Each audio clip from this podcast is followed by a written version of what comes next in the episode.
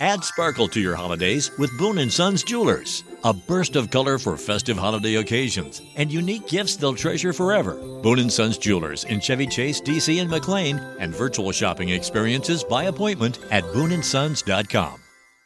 Este episodio llega a ustedes gracias a Philips Avent. Bienvenidos a Baby Time Podcast, para nuevos padres y padres de nuevo. Hola, soy Micaela Riaza, madre de dos hijas, dula posparto, educadora de lactancia, educadora de preparación al parto y creadora de Baby Time.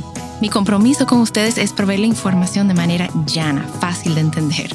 Antes era la falta de información, ahora es el bombardeo de información. Los voy a ayudar a entender qué necesitas y qué está de más. Bienvenidos. Hola y bienvenidos a otro episodio de Baby Time Podcast, pero hoy es diferente. Hoy estamos estrenando un nuevo segmento que nos trae nuestros amigos de Philips Avent, de madre a madre. Vamos a tener invitados especiales con quienes vamos a compartir experiencias, conocimientos, recomendaciones enfocadas a la mujer, su salud y maternidad. Entonces, como es de costumbre, siempre hacemos colaboraciones. Tenemos más de 10 años. Ay, sí. Estábamos sacando cuenta de cuánto tiempo tenemos nosotras colaborando y trabajando. Eh, hemos hecho muchos talleres en conjunto. Eh, entonces nosotros estamos aquí para hablarles de, bueno, vamos a explicarles algunos productos, cómo lo pueden usar, cómo nos sirven, como a mí me sirvieron. Yo te mandé una foto. Ay, sí, a mí me encantó esa foto. Yo encontré una foto de yo dándole el biberón, porque no pude lactar a mi primera hija, a Isabela. Isabela va a cumplir 18, dándole leche con biberón Avent. Wow. Y se lo mandé al aire. Yo, Laira, mira. Y yo, wow, esta foto es histórica, Mica. Entonces, hoy me acompaña, bueno, ya la he mencionado, Laira, que es la vocera de la marca Philips Avent en el país. Hola, hola, Mica.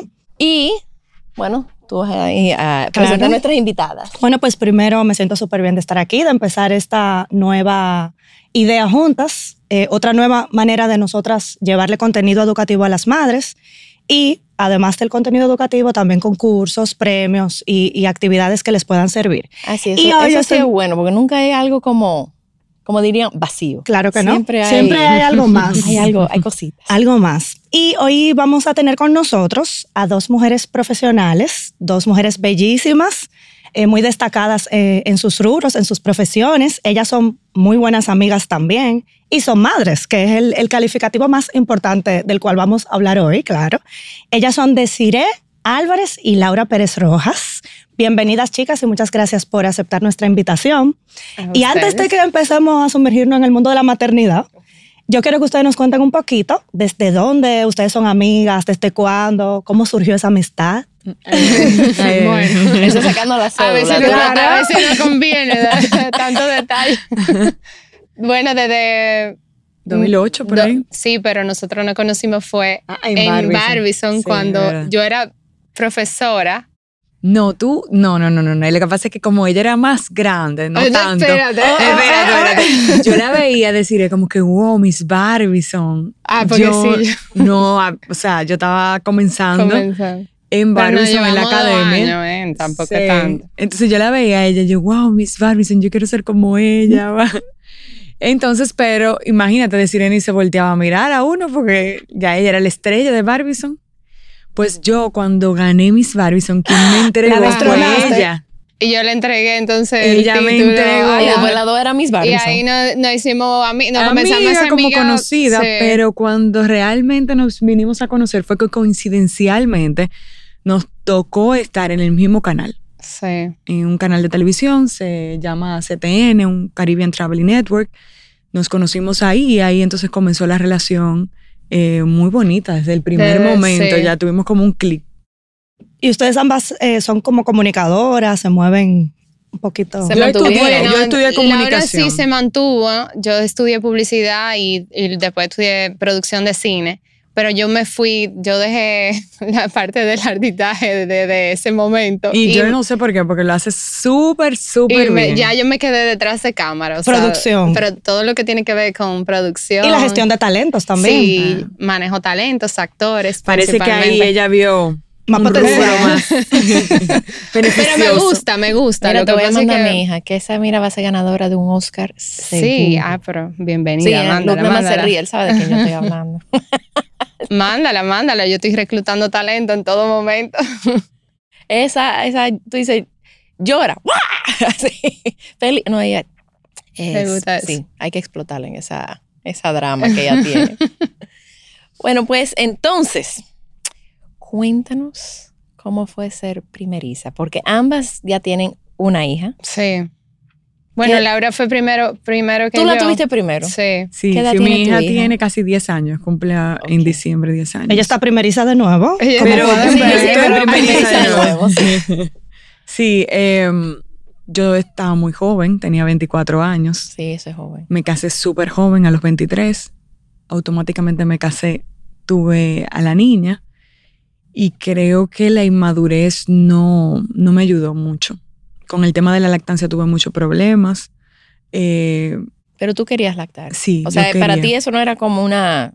yo quería lactar, pero yo tenía una cirugía de, reconstructiva del seno y ya yo tenía en mi cabeza que eso iba a ser, estaba predispuesta, problema. que iba a ser un problema. Entonces ya las personas a mi alrededor, en ese tiempo no había tanta información. Todavía hay. Digo, no había ni siquiera dula, no había nada, no había personas ni asesoras de lactancia, eh, las redes sociales no estaban como ahora. Eh, y la verdad es que lo único que yo tenía era la información de parte de mis seres queridos cercanos. Y, y lo que yo recibí era dale fórmula, no, no te estreses. eh, está muy pequeña, nació de cinco libras y media. Entonces creo que eso también, el ver cuando me extraía, que sacaba, no sabía que era tan poquito que uno sa- salía. claro. O sea, e- eran como que tantas cosas que yo desconocía que me hicieron, la verdad, estresarme bastante. Y estoy trabajando desde ahora, eh, mentalmente, psicológicamente y como, como nutriéndome de información de, desde antes, como para que no me pase lo mismo. No me gustaría. Hay muchas lindas experiencias que, como el, el Avent, que usé esos productos con mi hija y me fue muy bien, pero también hay otras, otros errores que no, que no quiero repetir. Entonces sí, la verdad que fue un reto, un reto. Joven y, y nada, con poca información.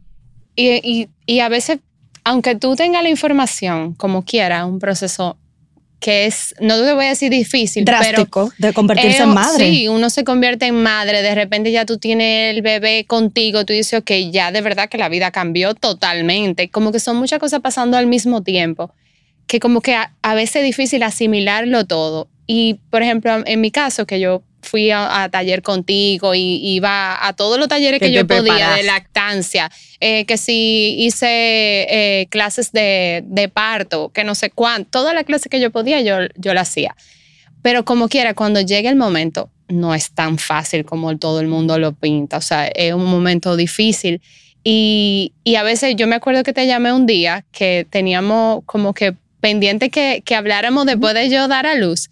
Y ya yo estaba a punto de soltar la toalla con la lactancia porque yo tenía los pezones estaban, eh, o sea, en carne viva. Yo estaba sufriendo la Sí. lactancia. no se supone que eso pase. No se Vamos supone que eso pase, Eso no es Yo lo- parte de la lactancia. Exacto, yo lo estaba haciendo mal. Sí. Entonces, ese día me acuerdo que hablé contigo y tú me, dice- tú me dijiste, mira, busca por un- una semana, usa la pezonera hasta que sane. Cuando sane, volvemos y intentamos de nuevo y volvemos y hablamos.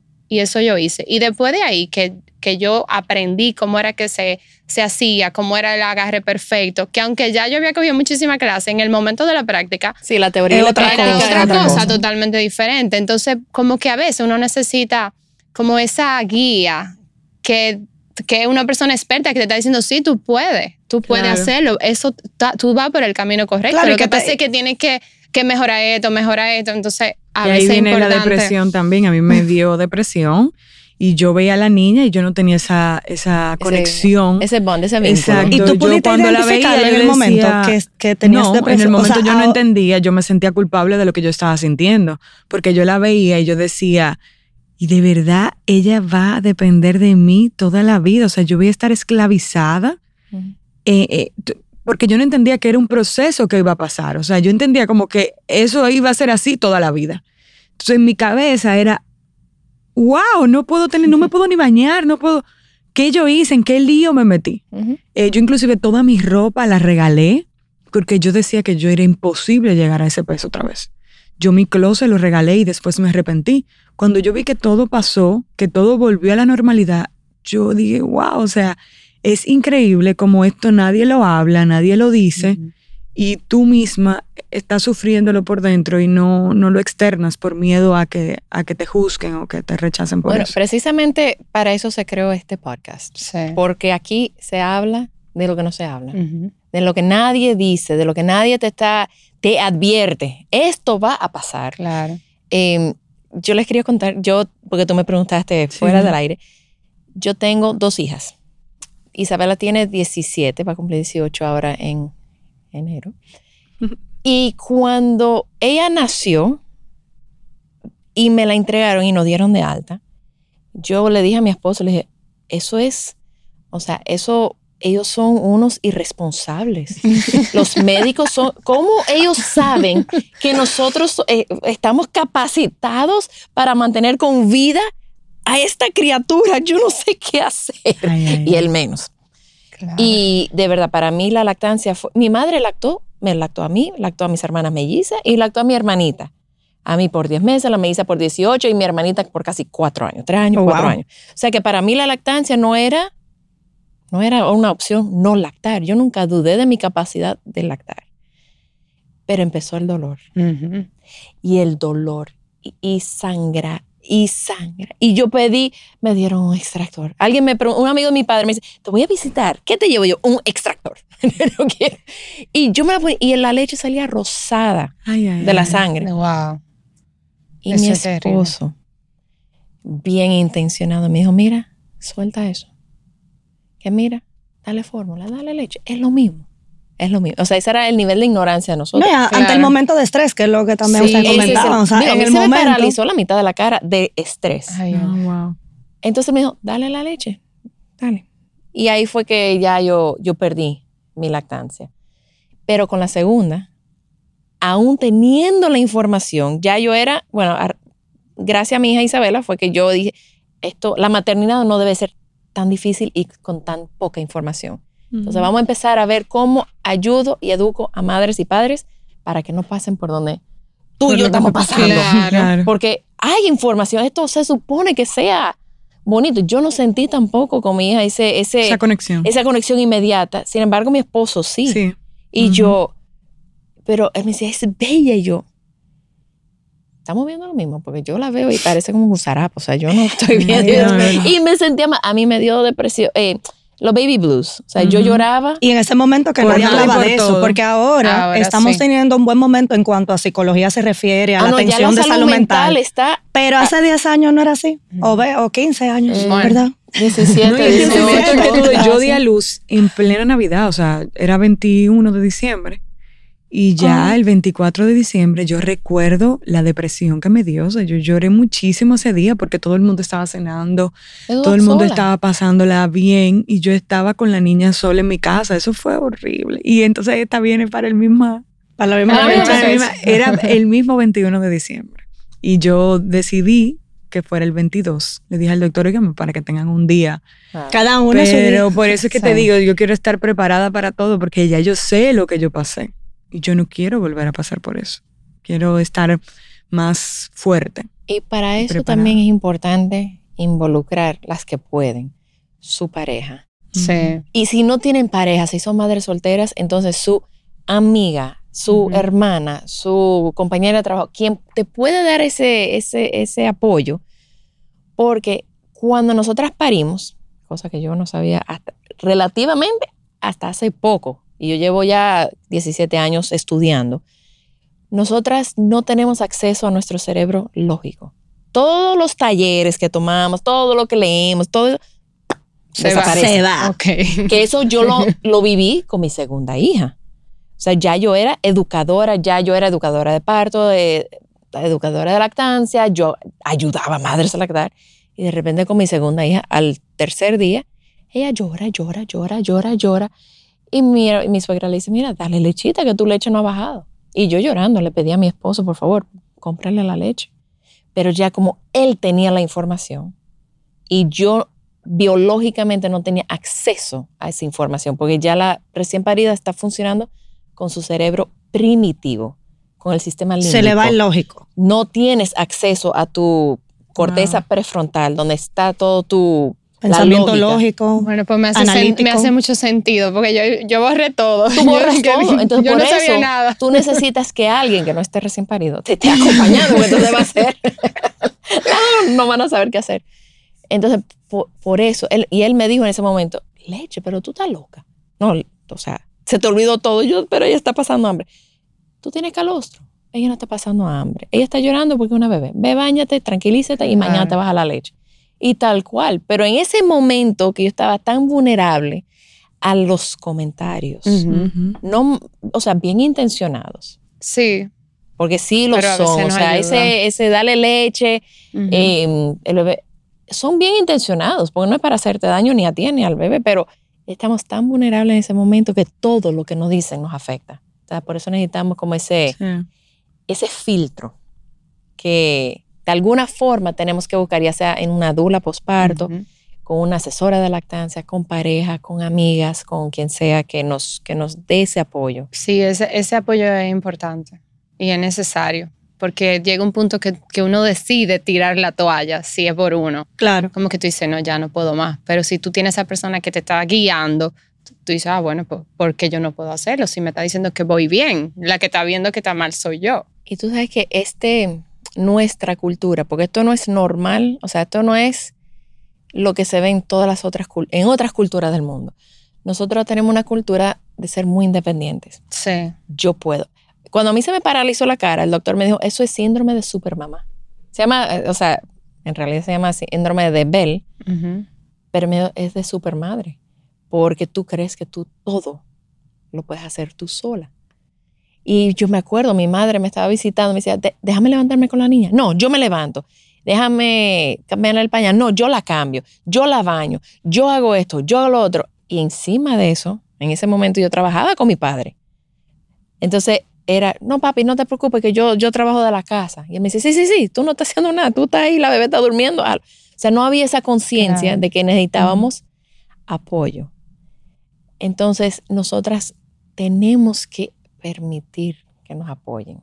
No es em, que tú eres débil, no es que tú eres, eres menos madre. O sea, necesitamos, tenemos que contar con ese apoyo para poder salir adelante, para poder tener ese tiempo, como te dice, de transición. Mm. Alguien que te dé esa contención, porque no está como, como especie, vámonos a lo más primitivo. No estamos, no somos osos polares. No debemos, o sea, no es para que hagamos nuestra maternidad aislada del mundo. Debemos estar con gente em, para que te cuidan al bebé, para que tú puedas No, y que- descansar. y cuiden a la madre también. Te Sí. tienen que cuidar a ti, o sea, la madre, aquí la gente va y visita a la madre. Mm. Y, es, y la madre recién parida, ¿te puedo brindar un café? O sea, Sí, a veces la visita no es de apoyo, es muchas veces una visita que va a ver al bebé y la, y la familia tiene que atender a la visita, o sea, Sí, como que sí. no, no es una visita de apoyo al final. Sí. Sí. mira, ¿y a ti te apoyaron? ¿Tú sentiste que te apoyaron durante tu maternidad? Mm, Sí, muchísimo. Ok. O sea, yo, gracias a Dios, mi, mi suegra y mi mamá se Mm. portaron de una manera que, o sea, es una bendición. Que las dos quisieran estar ahí todo el Y tiempo que tuvieran el tiempo también. Sí, ellas Usted- tuvieron las dos todo el tiempo y, y se iba una y llegaba la otra. Y se iba, Ah, yo nunca me dejaron sola.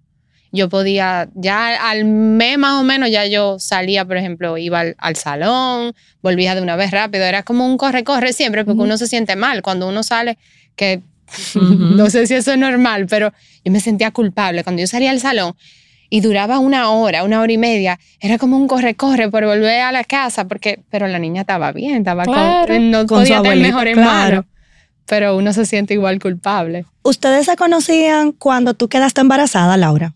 Sí, y, y realmente en ese momento nuestra relación, Sí. a diferencia de cuando nació Lucía, Lucía. nosotras nos acercamos Mm. mucho más. Ajá. Imagino porque ya yo me sentía muy identificada con ella.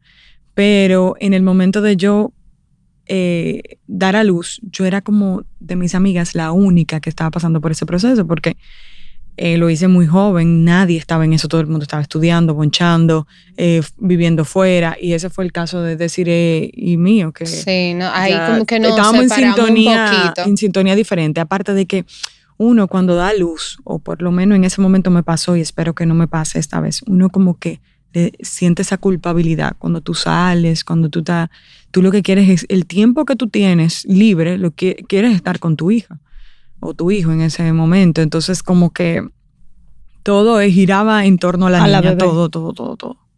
Come celebrate the holidays at the National Army Museum in Alexandria, Virginia. Jump in the VR simulators to ride Santa's jet powered sleigh or fly over frozen landscape in the Great Glacier Race. Enjoy special deals and discounts at the museum store and cafe every Saturday in December from 3 to 5. And bring your out of town friends and family too because admission and parking are free. Celebrate the holidays at the National Army Museum. A full list of holiday fun is at usarmymuseum.org. That's usarmymuseum.org.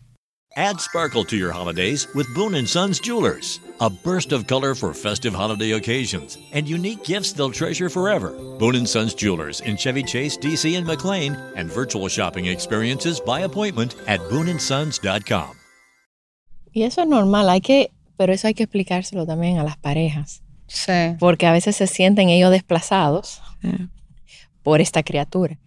Y, de nuevo, el cerebro de la madre está, eh, ¿cómo se dice? Wired, como programado. Definitivamente, Micaela, tenemos que hacer ese zoom con mi esposo. Ok.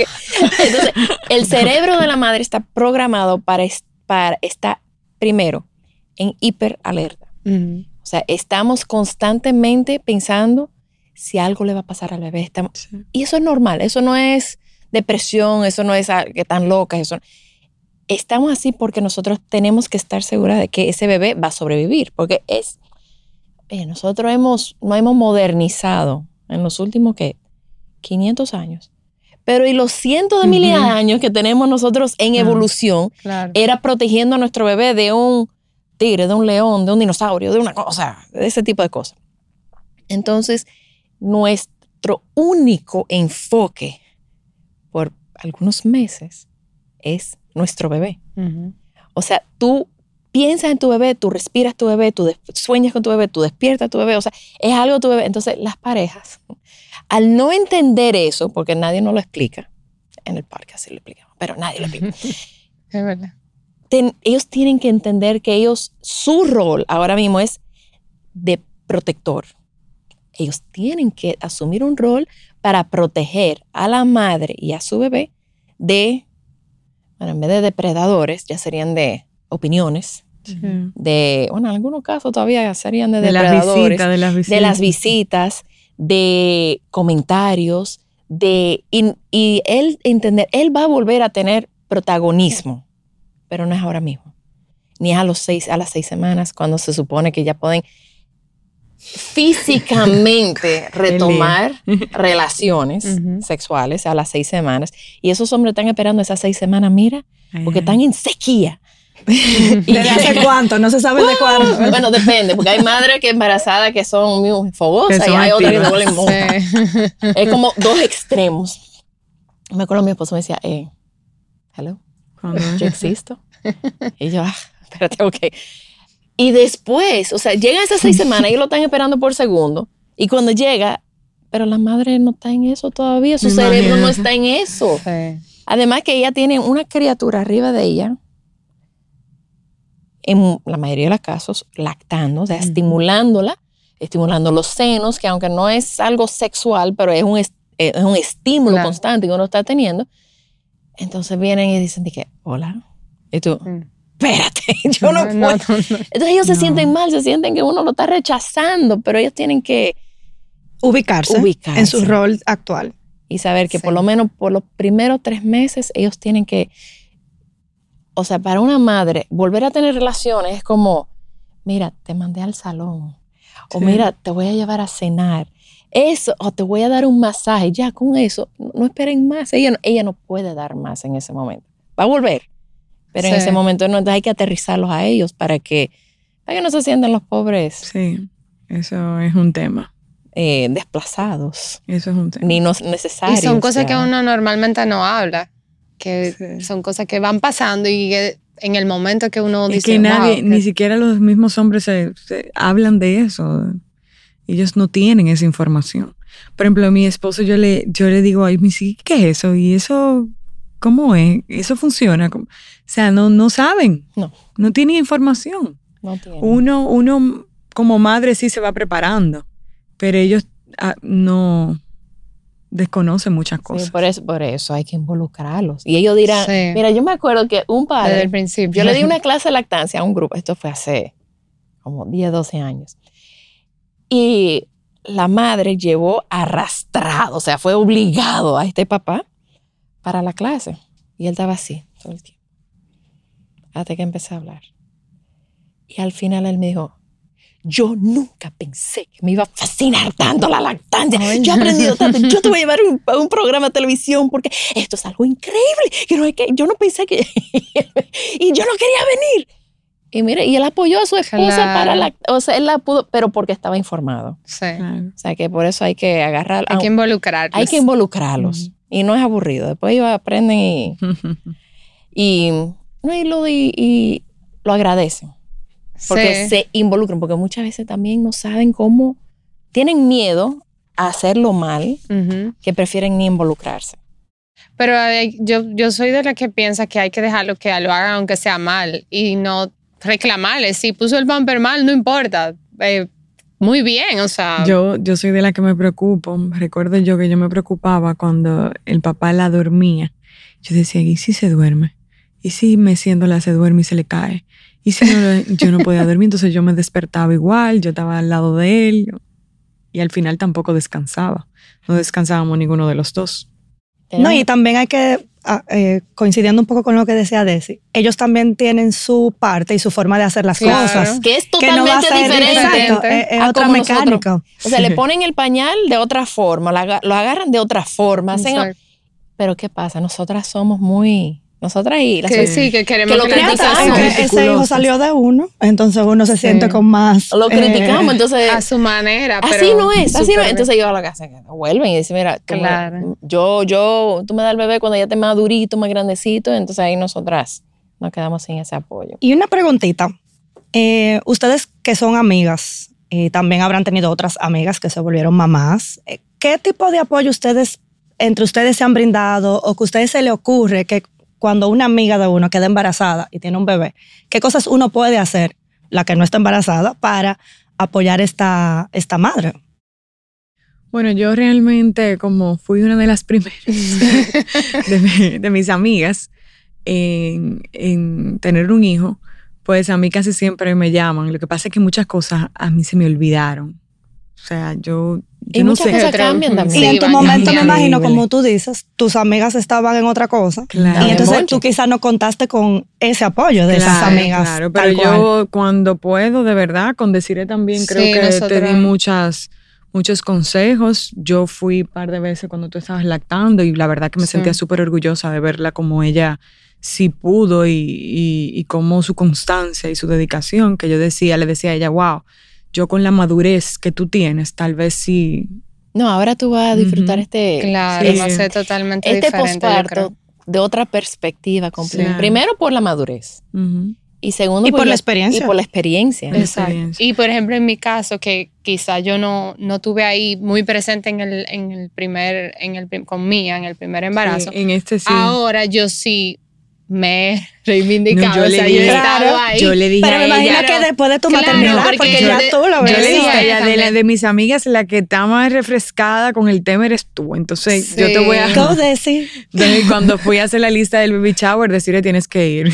Sí, cuando cualquier recomendación, aunque ella también se sorprendía con muchas cosas Sí, que hay cosas que han cambiado. En tres años y pico han cambiado algunas cosas. Pero todo, herramientas señor. más novedosas ahora que Sí. hacen que las cosas sean un poco más fácil que antes.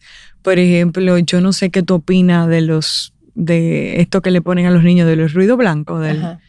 Eh, yo decía, Dios mío, yo prendí un blower, era. Ah, yo andaba pero ese con blower. Yo andaba, pero entonces En mi ahora. bulto yo andaba con un blower porque no Y había. porque no ahora había hay unos apps. aparatos hasta portátil que tú te lo llevas con unos ruidos de, de la lavadora, que si del secador.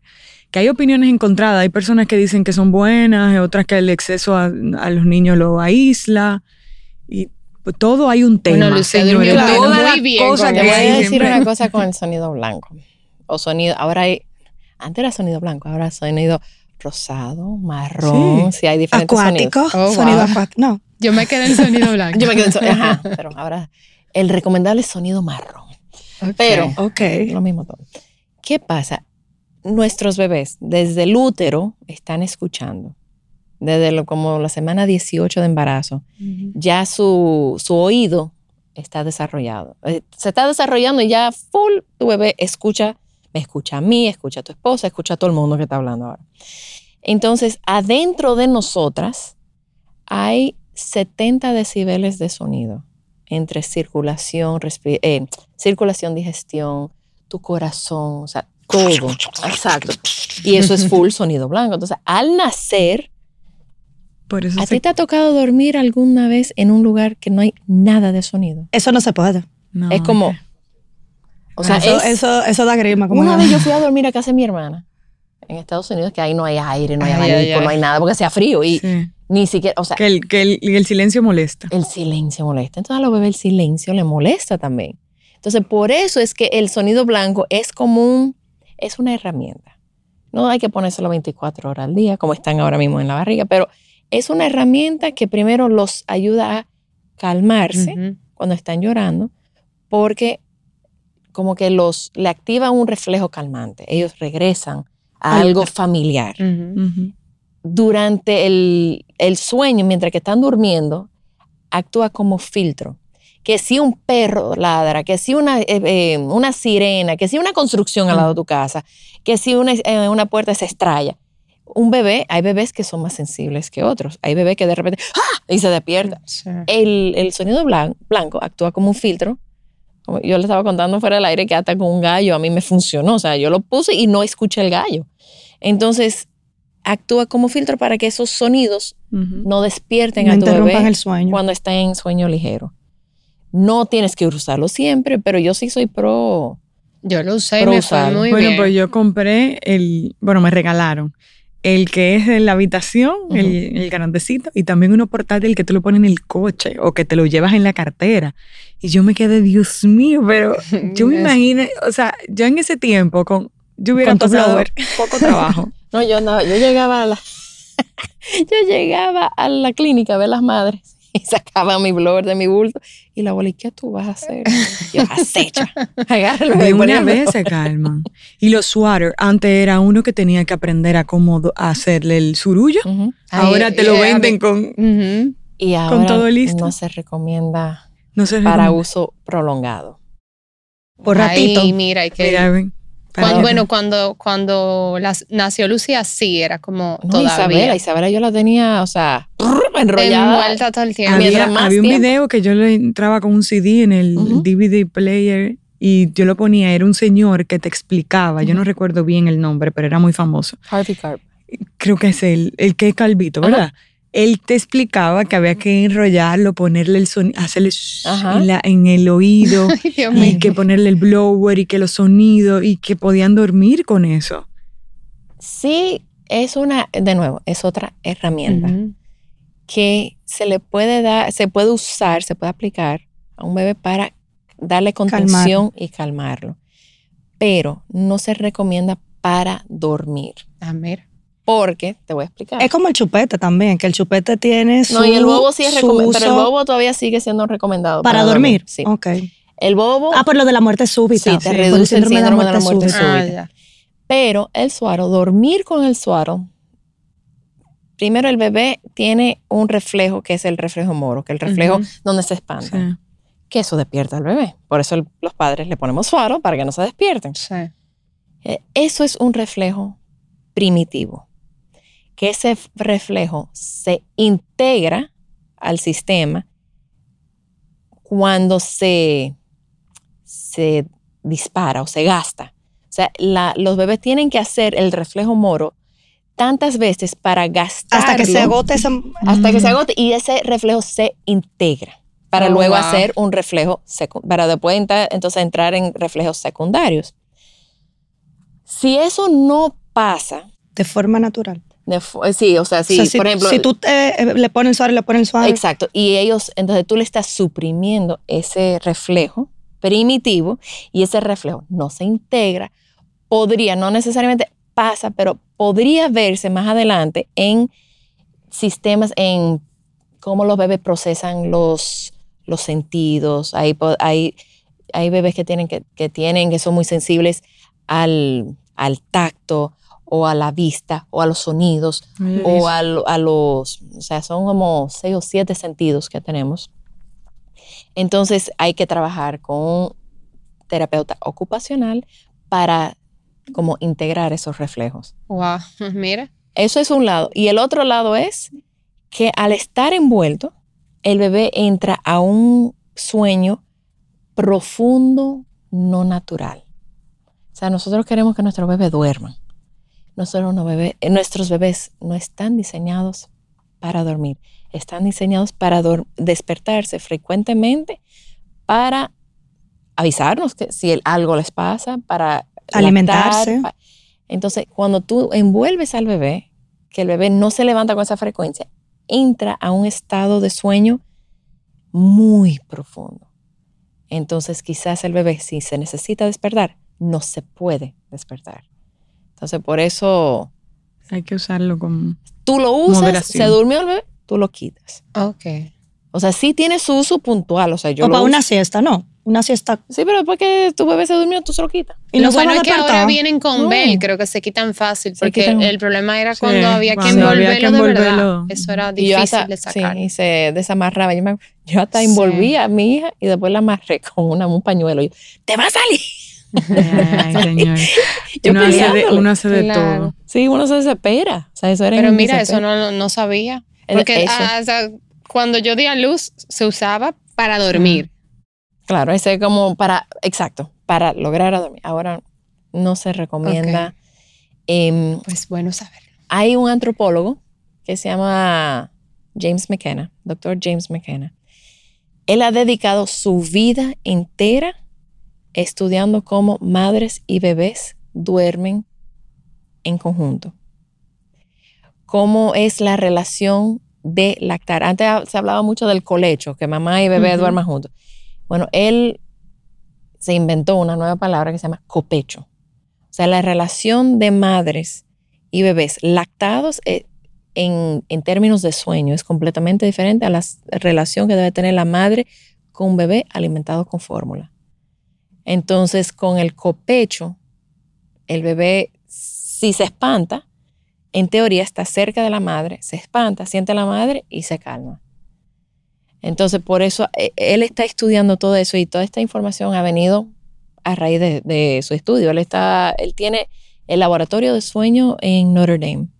Y lo pueden buscar. Es, Mm. bueno, yo te mando la información porque es, Sí. es fascinante. O sea, y hace sentido. Hace mucho, mucho sentido. Pero el, co- el colecho no es para todo el mundo. No todo el mundo quiere dormir con sus hijos, ni... Sí. No, a los mismos hombres, perdón que te interrumpa, a los papás le da, creo que más miedo que a las mismas madres. No, porque tú no terminas durmiendo. Por ejemplo, yo, que mi cama es, no es grande, yo no, o sea, por seguridad yo no podría ponerla en el medio de nosotros dos. Porque podría pasar cualquier cosa. No, porque en el, no se pondría en el no medio. se pone en el medio. Se Exacto. pone como en la De un Tú lado. vas en el medio.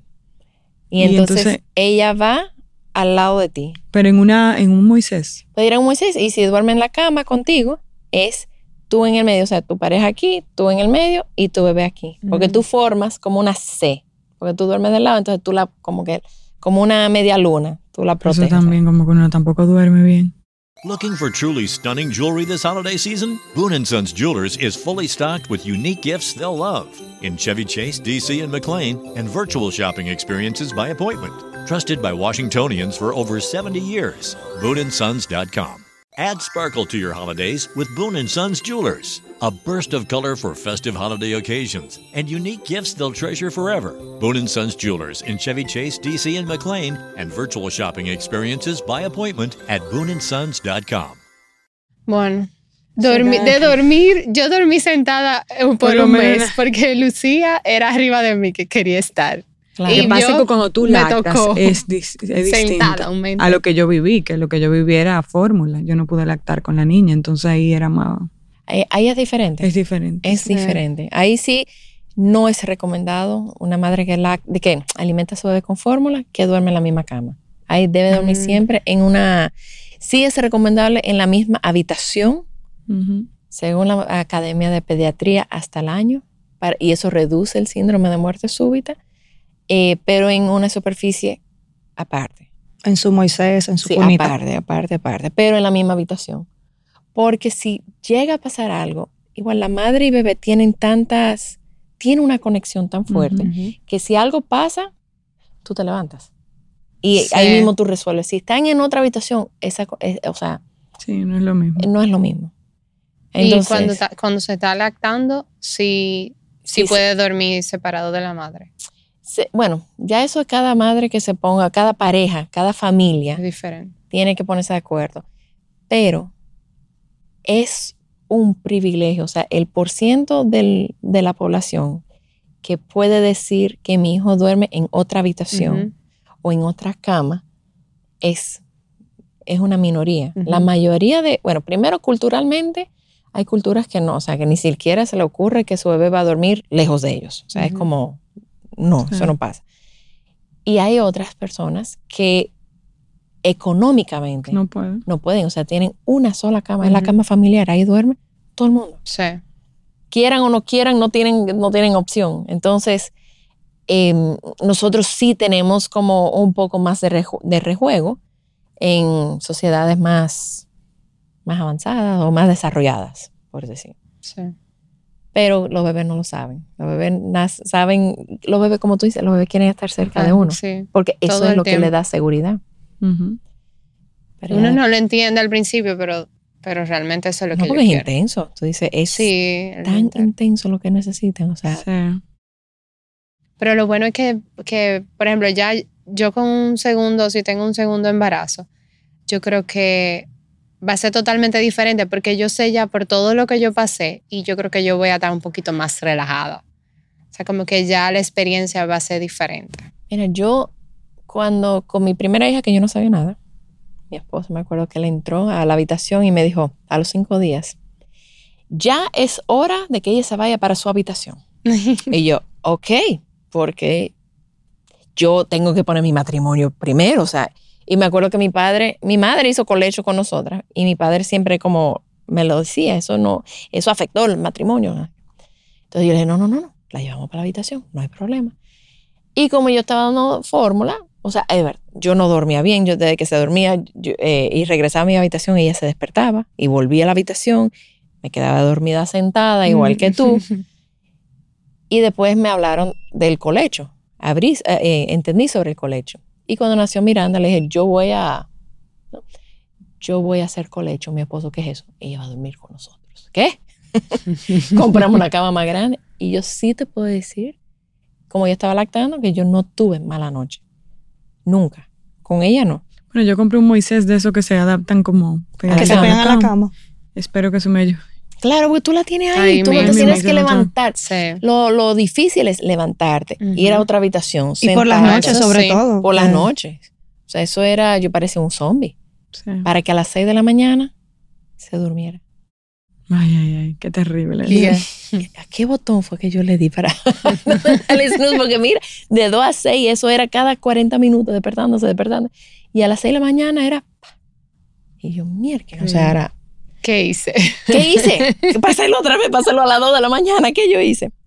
Ok, entonces, em, cuando estaban ya recién paridas, ¿los padres tuvieron algún rol en con tu bebé? ¿Tú tienes alguna expectativa para el rol de, de tu esposo? ¿Él tiene alguna, alguna expectativa de lo que él es? Bueno, en mi caso, él mi primer, primerizo. mi primer matrimonio, Ok. éramos primerizos los dos. La verdad es que su papá, bueno, él fue que me enseñó a cambiar pamper. No sé si es que él es veterinario y él tiene como esa, como que ese vínculo como Materna- Sí, Mm, eso puede suceder. Eh, pero él era un papá, te- tenía todos los conocimientos habidos y por haber. En su casa eh, todos sus, él más pequeño, tenía muchos sobrinos, como que él estaba bien preparado. Fue de mucho apoyo para mí. Y todavía sigue siendo un muy buen papá.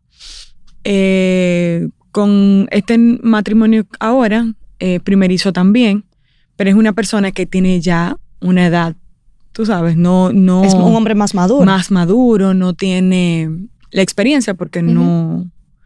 Pero sí le gustan mucho los niños, mm, está, está muy ilusionado, lo veo como muy, tú sabes, pero no sé en el momento. Yo he dicho que no quiero, no quiero ir, no quiero llegar predispuesta, pero, pero tampoco quiero llegar como Con muchas con expectativas. muchas de- expectativas porque yo no sé qué pueda pasar. Sí.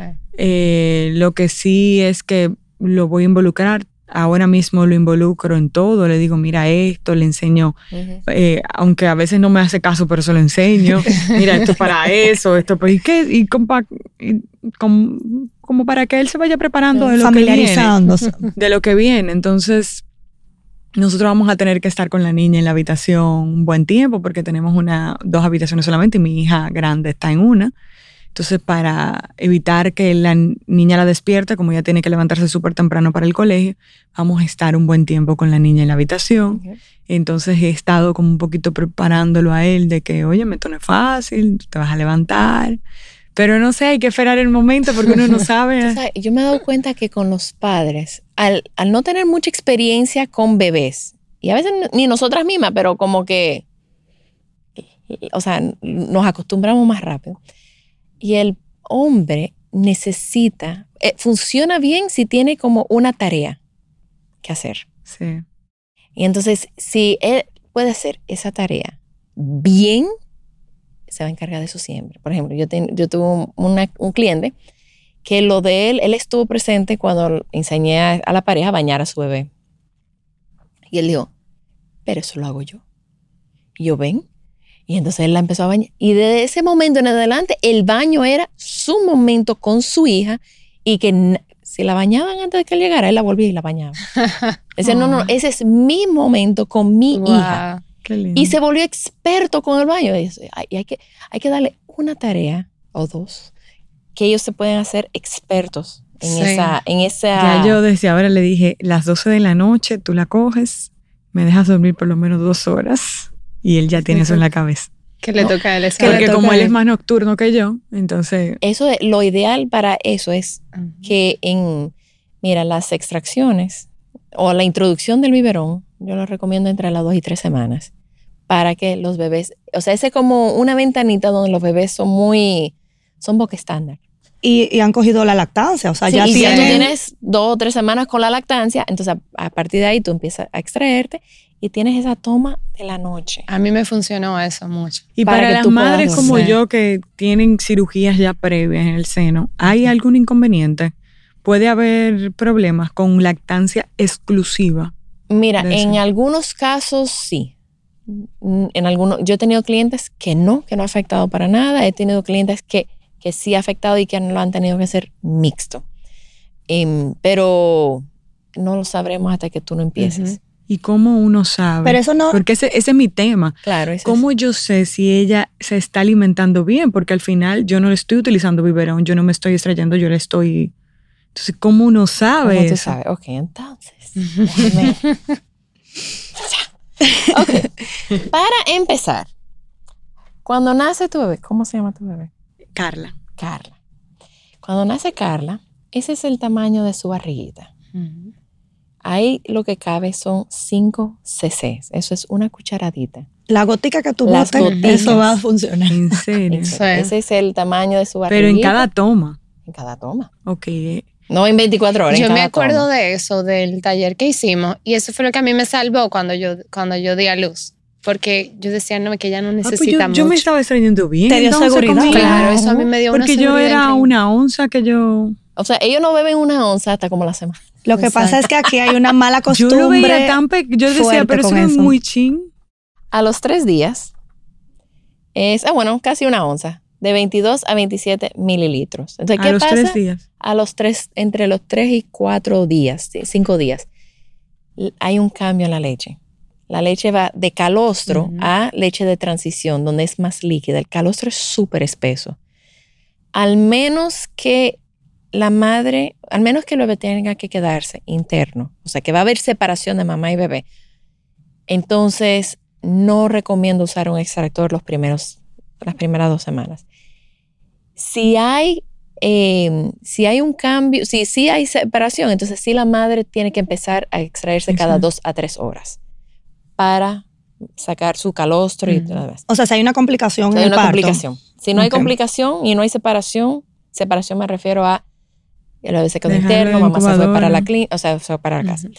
Em, a los tres o cuatro días hay un cambio en la leche y ya es el tamaño de la barriguita. El calostro son gotas y es espeso. O sea, tú te pones un extractor ahí y al- los primeros, las primeras extracciones no va a caer nada al, como, al recipiente. Eh, O sea, yo con esas madres le digo, mira, vamos a hacer una extracción manual. Involucra a los padres, porque créanlo o no, los padres son expertos en los senos, mucho más que las madres. Entonces empezamos. Empezamos a hacer extracciones manuales donde empujamos hacia atrás y apretamos y ahí el papá empieza a recolectar el calostro con una jeringuilla. Y eso se le da al bebé. Y después al otro día ya la madre puede empezar con extracción, pero ese primer día no. Entonces es el tercer día de, de la barriguita. Ya eso es casi una onza. no, A los 10 días, ¿dónde está? Es así, ya esos son casi dos Pero ahí todavía no sabemos si qué es lo que está tomando, porque no estamos trayéndonos. No. Si está todo bien, ella está. Pero y lo que entra sale. Entonces vamos a estar observando las pa- los pañales. Mm, Que eso me pasó, a mí me y pasó algo. ¿Cuánto estás ¿Qué te pasa? haciendo? Para ver si los bebés están comiendo bien o no. O sea, eso lo vamos a ir Lo, viendo. lo que nadie se imagina que le puede pasar a una mamá, que yo no sabía que, lo- que los pañales tenían una línea Ajá. que avisan si es de un color. eh, Yo me enteré, fue- me y enteré con ella el otro azul. y día. cuando la enfermera me preguntó, ¿el pañal está azul?", Yo lo veía seco. Yo no, está seco, yo no he hecho pipí. Y volvía. ¿Y no ha hecho pipí? No ha hecho pipí. Sí, porque Pero era que chin. estaba haciendo. Lo Pero- que pasa es que yo no sabía que la línea se ponía de otro color. O sea, yo no lo estaba vi- revisando. Entonces ya llegó un punto que querían como darle fórmula porque no, como no estaba Ah, haciendo pipí, no sabíamos si Ah, que pensaban que no estaba, Sí, que no que estaba, no estaba comiendo. alimentándose. Y era que yo no sabía que el, pa- que el pañal... Si el pañal tiene una, una raya, normalmente es amarilla y cuando se moja, cambia azul. Exacto. Pero tú no lo sientes porque es tan chin y son tan absorbentes. Pero si nadie, si nadie me Pero dijo que el pañal tenía que cambiar de color la línea. o es sea, un tema también de la percepción, Wow. que la primeriza también, uno, uno no sabe tanto. o sea, No. y en ese momento, quizás el... Pero el- que algo súper sencillo, pero que tú no... Si nadie te lo dice, tú no... ¿Cómo tú lo yo vas me a imagino que también el bebé, el bebé avisa si llora, si se despega, si no se pega, o sea, también eso seno. Mira, una el, señal de. el bebé llora y el bebé, hay un comportamiento que también confunde a muchas madres. Porque el bebé, cuando está pasando por estirones, el bebé se pega, como pelea con el seno. Se pega y se quita y se pega y se quita. Entonces tú dices, "Ah, no tengo nada. Porque a veces tú no sientes que sale nada. Hay mujeres que sí que sienten que sale, hay mujeres que no lo sienten.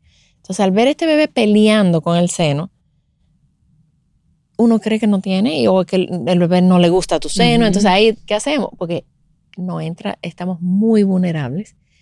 ¡Pa! Biberón. Y ya ahí empieza el ciclo vicioso. Güey, el cuerpo no, no hace la leche que tu bebé necesita. Pero en un mundo perfecto, tu cuerpo es perfectamente capaz de alimentar a tu bebé. Incluso si son mellizos. Hay dos- Mm. Ya trillizos, Necesitamos ayuda. Pero ya, pero mellizos sí pueden ser eh, lacta- la- exclusivamente lactados y una sola bebé también, Claro. casi siempre. Em, el tema de una cirugía hay que empezar y ver cómo va haciendo pipí y pupú tu bebé. Y ya, pero al principio, o sea, no es que vamos a durar una semana para darnos cuenta, o sea, de una vez se- uno se da Se cuenta determina. se determina y o se hace una, eh, una suplementación que puedes hacer suplementación desde el mismo seno también, o lo puedes hacer con, con biberón. O sea, tú tienes esas dos opciones. Algo que sí sería importante es inmediatamente nazca tu bebé, que la revise a ver si tiene un frenillo, que es la telita debajo de la lengua, porque eso sí afecta la lactancia, duele porque machuca el pezón contra el paladar de, la, de nosotros, el paladar duro, y más adelante afecta la forma del paladar del, de tu bebé.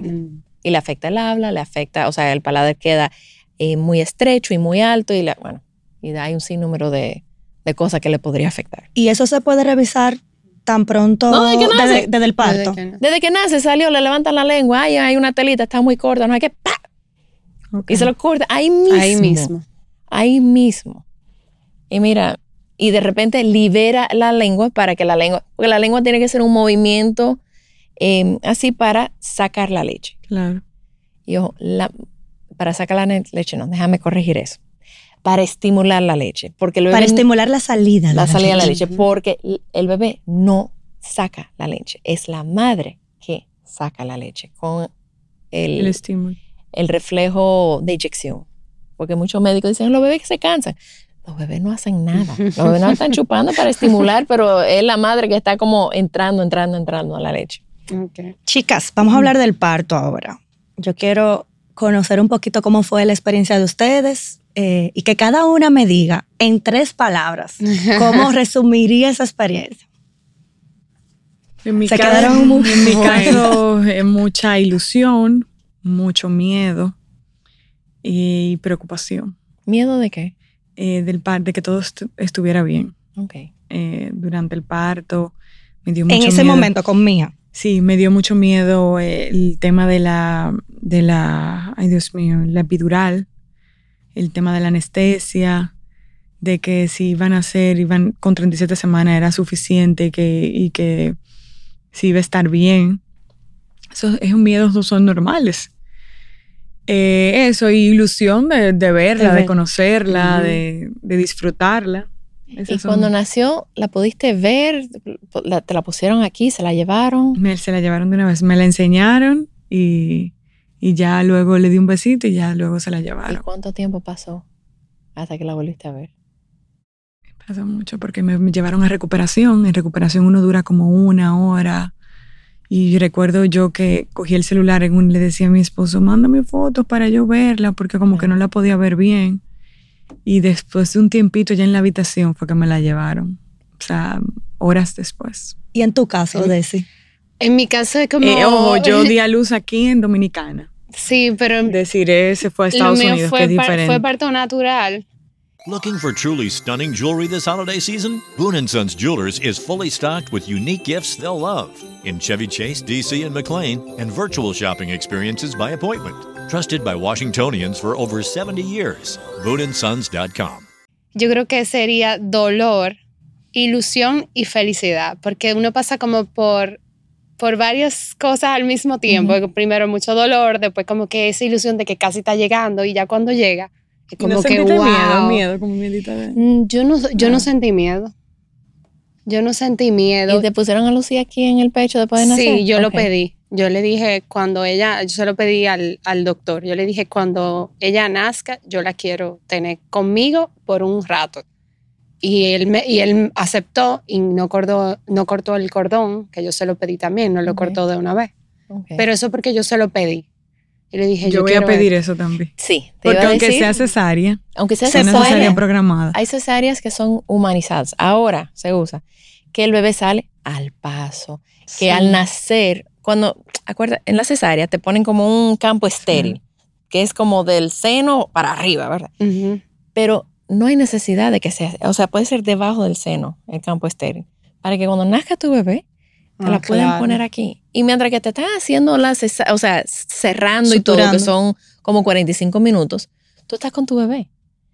Y ya tú incluso puedes pedir ver cuando ella salga. O sea, ellos te bajan la cortina y tú la ves saliendo. Ay. Eh, y no hay, al menos, sí, o sea, bebé nace sano, no hay necesidad, no hay razón para separar mamá y bebé. Sí.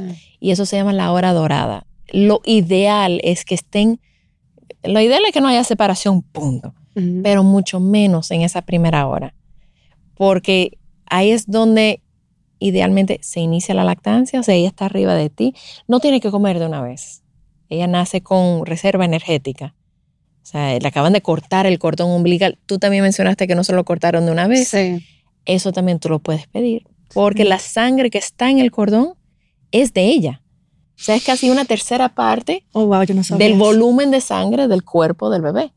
Entonces tú esperas de uno a dos minutos sí. que para que le pase la. le- sangre. ajá, exacto. La sangre drena, el, el cordón umbilical deja de latir, Y ahí es que deben hacer. se vacía, o sea, está morada cuando nace porque está, está llena de sangre. Cuando ya está blanca, ¡pap! se corta. Entonces tú todo eso háblalo, haz, voy a haz un plan de parto. Sí. em, tú puedes tener música, tú puedes tener luz tenue, tú puedes tener, o sea, aunque sea cesárea. aunque sea cesárea, tú puedes tener esa experiencia. No, no tiene que ser una cirugía tan, tan Sí. estéril, tan frío, tan... Sí, porque entonces tú estás solo, no permiten que entre nadie hasta el último momento, que es cuando permiten que entre el, el esposo. Pero eh, la cesárea no es fácil. No, no es fácil y da miedo. Sí. Pero sí te recomendaría que le hables a Carla y le vayas explicando todo lo que va a pasar.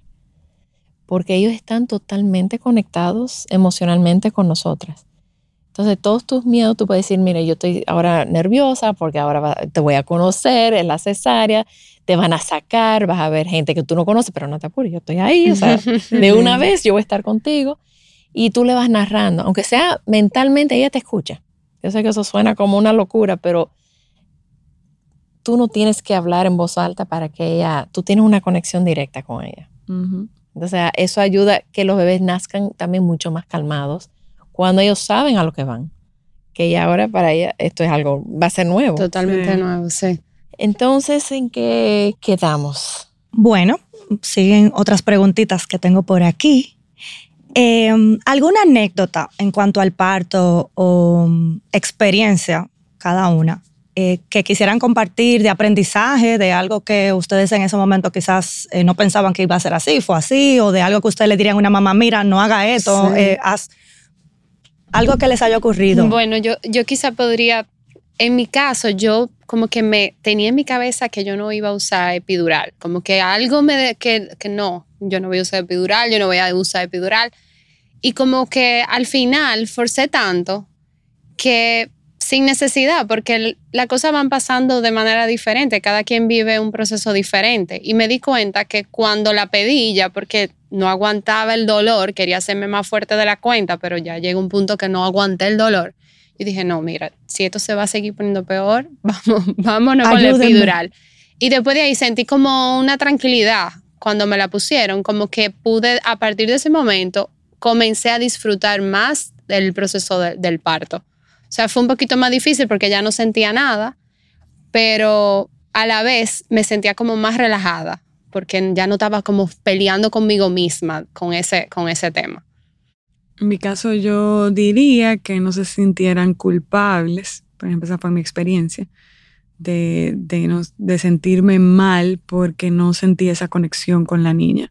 Yo pensaba que ella iba a nacer y que esa ilusión se iba a transformar en toda la felicidad, vida y por haber, que iba a ser, ay, ay, ay, madre abnegada. Y el ver que no me sucedía, me sentía muy culpable. Entonces sí, como que eso sí sería una experiencia que no fue muy bonita, pero que ya yo sé por qué se debe. Claro. Y que a las madres que nos están viendo no se sientan mal si les sucede, porque eso Sí, puede sí. suceder. Y una cosa también, tú tuviste cesárea y tú tuviste parto. Una cosa no es mejor que otra. Sí. Como tú, tú no querías Claro. epidural. Tuviste tu epidural. Eso no hace que tú seas menos madre o tuviste Exacto. menos parto porque tuviste epidural. Claro. Eh, hay mucho también como mommy shaming, que yo tuve un parto Natural, natural. te empujé. y yo empujé y no sé qué. Y otra- que tú tuviste epidural, tú eres una blandita. O sea, Sí. no, o sea, tener ese... Echan a menos a las que tuvieron cesárea, pero te voy a decir algo. La recuperación de La las cesáreas. recuperación de una cesárea no es nada fácil. No. Y el No, tú y- sentirte que no te puedes parar en el momento con la misma agilidad o rapidez que tú entiendes que necesita tu hija, porque Ujú. si estás llorando, tú lo que quieres es llegar lo más rápido Claro. posible. El no poder tener ese dominio, eso también es terrible, eso trabaja Es mentalmente. Y lo mismo ocurre con las madres que lactan y no lactan. Sí. Que las, o sea, lactar o no, no te hace más madre o menos madre. Porque yo, yo no lacté mi primera y sí lacté la segunda. Y no, eso no hace que yo sea mejor madre de una que de otra. Y ni que tampoco se van a enfermar, porque yo, mientras yo no lactaba, yo tenía a alguien cercano que estaba lactando y su hijo se enfermaba y la mía no. O sea, que no tiene nada que ver porque la gente comienza a decir, no, que se va a enfermar. Sí, que... no soy antifórmula, o sea, eso no es un veneno que tú le estás dando. pero si era lo que había en el momento, o sea, Uno hace lo mejor que puede con la información que tiene Sí. y uno tiene que, uno está los primeros tres meses en modo, ¿te han visto Survivor? El- ay, sí, sí, Tú estás en modo sobrevivencia. Sí. O sea, tú estás haciendo lo que tú entiendes en ese momento que, que, que necesita tu hijo, porque nadie está haciendo nada para hacerle daño. Claro. Y Pero- al final uno, lo que tú haces es lo que está bien, porque tú eres la mamá de, de ese bebé. Claro, y lo sea lo que sea, bien. eso está bien hecho. Eso está bien hecho. porque, al final, es No, y tú estás bebé. lidiando con tus circunstancias también. Exacto. O sea, la, Nadie la- está ahí a las 3 de la mañana para decirte, sigue pegándotelo. Oye, me vivieron pa. Claro. Al otro día tú resuelves, pero Sí. nadie está ahí a, a esa hora para, para guiarte. O sea que lo que tú hagas no, se, no sienten culpabilidad porque tomaron una decisión de usar un biberón, de darle fórmula, de que tuvieron que ser cesárea, que nada de eso. Al final lo importante es que tú tengas una maternidad feliz, lo más Sí. feliz que se pueda. y saludable, porque claro está, se va a procurar la salud de ese bebé ante todo, pero también la salud de mamá es muy importante. Y, Y la salud mental sobre eh, todo. Con ese tema de la lactancia, eh, yo quería como cerrar el, tema de la lactancia recordando una frase de la psicóloga eh, Rosa María Paliza, que yo desde que la escuché en un programa de Madre SOS Radio, yo me quedé, yo dije, wow, esta frase como que define la lactancia en sí. Y es que la mejor leche que le podemos dar al bebé es la que la madre da en paz. Una mamá que, ok, tú quieres lactar y quizás es el objetivo que tiene toda mujer al momento de tener su hijo, pero hay muchas situaciones que pueden pasar. Y, y lo importante es que esa relación con ese bebé y, y esa relación con la alimentación se dé bien y que tú estés bien también, que no sea tampoco un martirio la lactancia. Si la mujer está dolorida, si hay, hay un problema, si no puede porque tiene una operación o le pasó algo, también tenemos que ser compasivos con esa situación y no ver que todo gira eh, en re- eh, alrededor de la lactancia. Mire, yo soy media, a mí me gusta crear situaciones. Ujú. Y porque hay mucha gente que se vuelven fanáticos de la lactancia. Y yo soy fanática de la maternidad. Lo que te funcione, yo te voy a apoyar 100% porque cada madre necesita su maternidad. Y escribí un artículo que se llama Cuando la lactancia no es la mejor opción. Mira, me cayeron arriba por eso, pero yo Oh, había wow. visitado una madre que la lactancia le estaba creando una ansiedad ella está, bueno, primero me di cuenta, porque llegué a las 9 de la mañana, 10 de la mañana a su casa, le regalaron mi visita a ella. Y la visité en la clínica y después ella no quiso como que yo volviera a visitarla. Y tuve que ver, aunque sea para el baño, así él ven al baño. Y a las nueve y media, 10 de la mañana yo llegué a visitarla. Yo espero encontrar una madre en su pijama, o sea, no bañada, pero esta madre estaba vestida, bañada, ma- maquillada. Y yo dije, oh, oh. Ya eso para mí es una, es una señal de alarma. Y empezamos a hablar y ella, la bebé se despertó y le digo, ¿tú quieres pegarte a tu bebé para yo ver cómo? No, no, no, no, no, está bien, está bien, está bien. Y al final le dije, mira, yo no pude lactar a mi hija. Yo quise, pero no pude. Y, no tenía la información.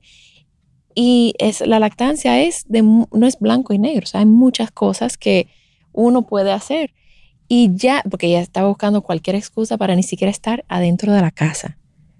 Ella, que hay que ir al súper, yo voy, que hay que ir al yo voy, para no, porque era tanta la presión que le estaban poniendo a esta madre para lactar, que cuando yo le dije, oye, tú puedes extraerte y darle en biberón, tú puedes hacer mezcla, mixta, tú puedes dar forma, lo que funciona para ti. Y al darle ese permiso de que tú No era la única manera de ser mamá. no es la única tampoco. forma. Yo vi Sí. que ella, ella empezó a llorar, se relajó, no es que. Y después hablé con ella el otro día y me dice, yo estoy lactando. Yo, bien, pero como que había que darle ese permiso de que si tú no quieres o no puedes, está bien. Lo que funcione para ti. Claro. Sí, Sí, porque cuando ya tú sientes que llega un punto que te estresa y que tú no puedes, ya, yo- ahí fue que yo, yo duré hasta los seis meses, que ahí fue cuando Lucía comenzó a comer. Y cuando ya yo vi que, que me estaba causando estrés entre el trabajo, porque mi trabajo es loco, producción, hora, horario de noche, eh, una filmación de una película, yo llegó un punto que era estresante para mí, esconderme en un baño que no, que no había higiene, no había nada, yo me ponía a llorar, ya me estaba, me estaba afectando mucho. Yo dije, no, ya definitivamente ya llegó la hora. Y ahí llegó la hora. Claro. Y, y lo sufrí y lo procesé, pero ya después de ahí fui, o sea, estuve más tranquila de que ya logré lo que tenía que lograr, que fueron esos seis meses que me propuse. Al final, ya cuando llega a ser un estrés, yo creo que ya ahí hay que... Hay que soltar. Cada, cada persona es diferente y vive su momento de manera diferente. Claro. Así es. Bueno. Hay una última pregunta aquí. Ay, ¿Qué esperar sí. de la maternidad a corto, mediano? Y largo Y plazo. yo estoy en cuál, yo no sé. Eh, exacto. Estoy corto. Ya, yo estoy Bueno, en que ya corto ustedes han vivido el corto plazo, que es el bebé. ¿Y yo en qué estoy? Porque Tú mira estás mediano. Corto y mediano. Ahora que viene lo duro. Sí, porque ahora tú cada tienes etapa que tiene eso. integrar también Sí. a Mía. Eso es un tema, porque entonces eh, ella siempre ha deseado tener hermanito o hermanita, toda la vida me lo ha pedido y hasta me ha llorado que porque ella es la única de la familia que no tiene hermanos. Llega el momento de decirle, muy feliz, lloró de la emoción, pero conforme pasan los días, yo me voy dando cuenta que ella no está como al principio. Entonces, que se está dando cuenta que toda la conversación gira ok, que Carla, que la llegada y nos estamos preparando para eso. Entonces el otro día, con el tema del baby shower, que le estaban regalando muchas cosas a la niña, hubo una tarjeta que, que ella leyó, ella estaba yo la estoy involucrando en todo, y le digo, vamos a abrir, vamos, que sé qué. Y ella dice, no, y bendic- eh, bendiciones para Carlita y para Mía, que va a ser el... Por fin alguien se dignó a mencionarme, a Ay, darse ay, cuenta de que yo también existo. Y yo dije, para que tú veas, tú piensas que está madurita, que está grande, que no va. Totalmente. Pero sí, eh, de ser hija primeriza durante 10 años, eh, ahora ya a pasar a, a tener una hermana. Entonces eso No. hay que trabajarlo, eso también es un problema. Es un tema. Y con más fe vas a tener que involucrar a Carlos para que se- porque Carla necesita brazos Sí. de quien sea.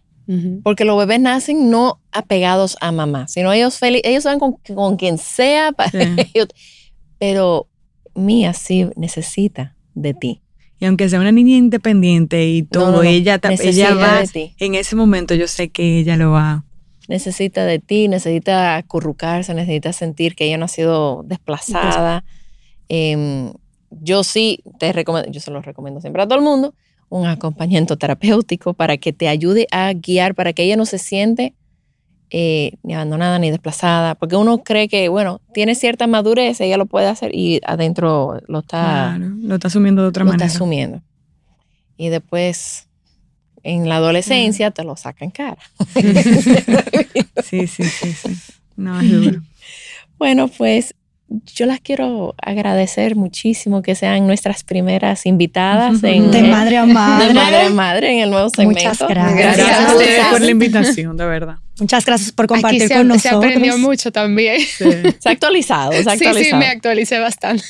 Y eso es algo que yo todos los años, para mí es uno de los pilares de Baby Time, es Claro. la información actualizada y basada en evidencia. Y renovada, porque la, la ciencia va demostrando, Va cosas que el año pasado eh, decían una cosa y ahora se ha demostrado otra. O sea que eso a mí me encanta de trabajar contigo también, que siempre el contenido está renovado, digo tú, actualizado. Eso cambió, yo sí, eso cambió ya. O sea, que hay que Eso mantenerse. es bueno. Eh, yo creo que sí, que en todo en la vida, en todas las profesiones, uno tiene que mantenerse bien actualizado porque las cosas han cambiado. Como yo decía en, en, en un video que subí de los artículos de Aven, wow, me sorprende cómo hasta los biberones, hasta la forma de, de, de, de la tetera cambian, que si la hora unos pétalos para que no se derramen. Claro, porque que ahora estamos más cerca de la lactancia Que y queremos apoyar a la mamá que lacta. Wow, es una cosa, una cosa increíble. O sea, todas las herramientas que hay, el mismo extractor que no suena, que ya no tiene el mismo ruido. Son como que muchos detallitos que tú te pones a ver. Yo digo, wow, todo va evolucionando. Uno mismo. Así es. Eso va cambiando. Bueno, para que, bueno, nos puedan seguir también en nuestras redes sociales. Ahí sí me gustaría que ustedes mencionen sus redes para que las mami que nos están escuchando y viendo, pues puedan compartir con ustedes y seguirlas. Bueno, la mía es Desiree Álvarez Lama. La mía es Laura Pérez Rojas en Instagram, Twitter y Facebook. La mía Baby Time RD. Y Philips Avent RD. Eh, agradecerles nuevamente, chicas, y a la gente decirle que estén pendientes porque junto a Baby Time les vamos a tener algunos eventos educativos y concursos. Así que Entonces nos pueden seguir en nuestras redes para que sigan, bueno, seguir tu parto, del resto de tu embarazo ahí, todo el mundo Voy a estar documentando todo. Documentalo, estoy a tu orden. Gracias. Tú me puedes escribir, que como te dije, las madres me escriben en la madrugada y yo veo el mensaje en la mañana. Pero, pero sí, o sea, Yo sé para- que esos primeros días son vitales. son vitales. Son muy importantes. Ahí sí. No dudes de buscar ayuda, porque eso evita, es más fácil prevenir que corregir. Sí. Siempre digo eso, es más fácil y no estás ni molestando, ese, ese es mi trabajo. Yo feliz, ya siempre que hay una Muchas mami parida, yo, gracias. yes, otro bebé. Muchas gracias. Bueno, pues muchísimas gracias por acompañarnos. Nos pueden seguir en nuestras redes que ya mencionamos. Eh, también tenemos muchos talleres y eventos que vamos a tener a futuro con Philips Haven para que estén pendientes a nuestras redes. Y gracias por acompañarnos en nuestro primer episodio de Madre, Madre a a Madre, Madre. en Baby Time. También estamos en babytimerd.com con nuestros talleres online, donde yo y todo el equipo estamos disponibles para ayudarlos a sobrevivir el posparto y todo lo que conlleva. Gracias por acompañarme. Por favor, comparte este episodio con alguien que necesite escucharlo. Nos pueden seguir en las redes sociales como BabyTimeRD. Babytime Podcast es grabado en Pinktree Studio.